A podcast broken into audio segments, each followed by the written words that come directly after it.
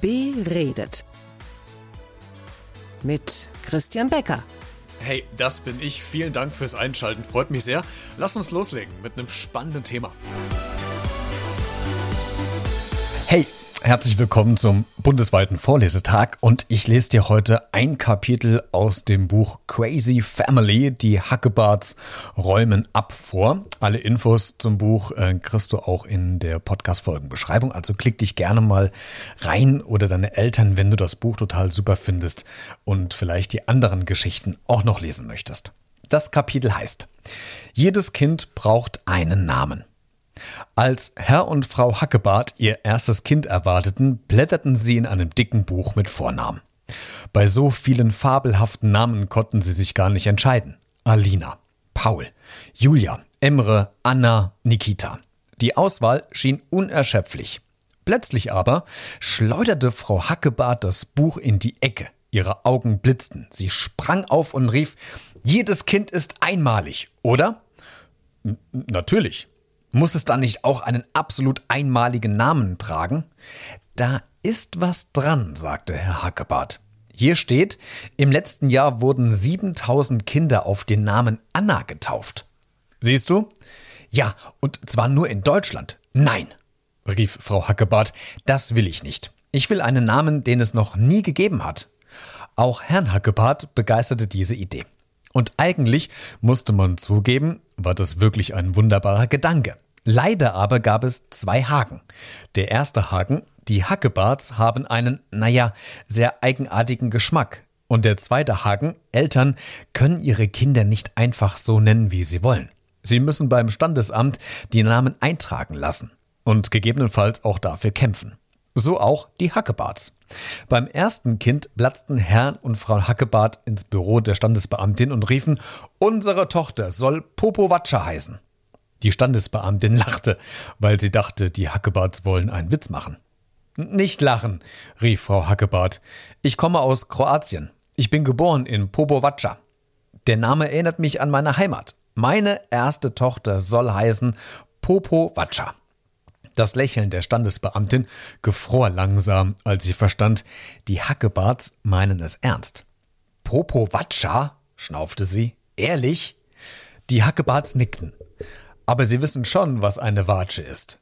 Eine Ohrfeige, sagte Herr Hackebart. Und Sie wollen Ihr Kind allen Ernstes Popo Watsche nennen? Popo Ohrfeige? Das war ein Argument, das den Hackebarts einleuchtete. Äh, dann eben unsere zweite Wahl, sagte Herr Hackebart. Wir nennen sie Brooklyn. Brooklyn? rief die Beamtin. Das ist doch kein Name. Natürlich ist es ein Name sagte Frau Hackebart. Für einen Stadtteil von New York vielleicht.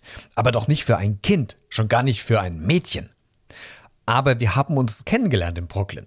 Walter und ich, sagte Frau Hackebart, im Urlaub. Und außerdem, Brooklyn klingt so schön. Unsere dritte Wahl wäre äh, Sunset, sagte Herr Hackebart.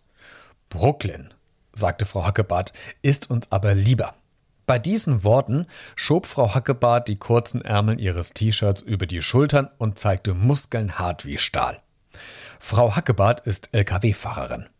Die Muskeln hat sie vom Armdrücken gegen die anderen Tracker frühmorgens auf den Rastplätzen nach dem Duschen. Also gut, sagte die Beamtin, ein wenig eingeschüchtert. Brooklyn ist immer noch besser als Sunset. Und ich google hier gerade, ein Kind von David Beckham heißt auch Brooklyn.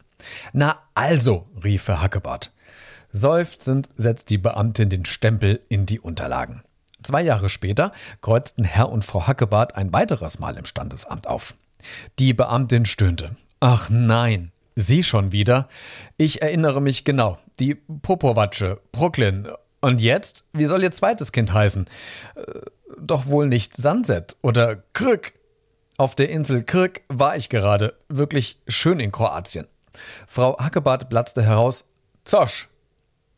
Die, die Standesbeamtin sagte: Gesundheit. Nein, sagte Herr Hackebart, das war schon der Name. Was? Zosch. Wie Zosch? Ja, nein, doch. Im Ernst? Nicht ernst. Zosch.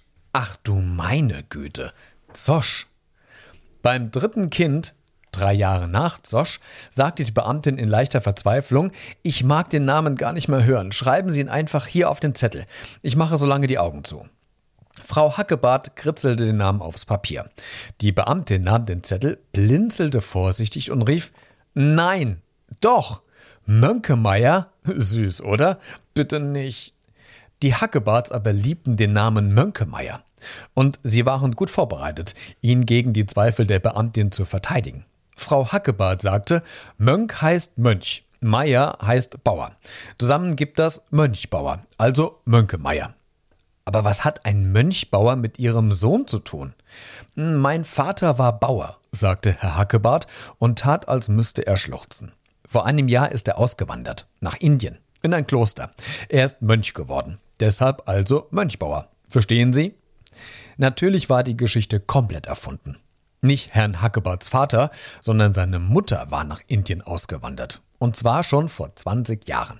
Sein Vater Kuno dagegen saß griesgrämig und grimmig im Seniorenheim um die Ecke, aber das wusste die Standesbeamtin nicht.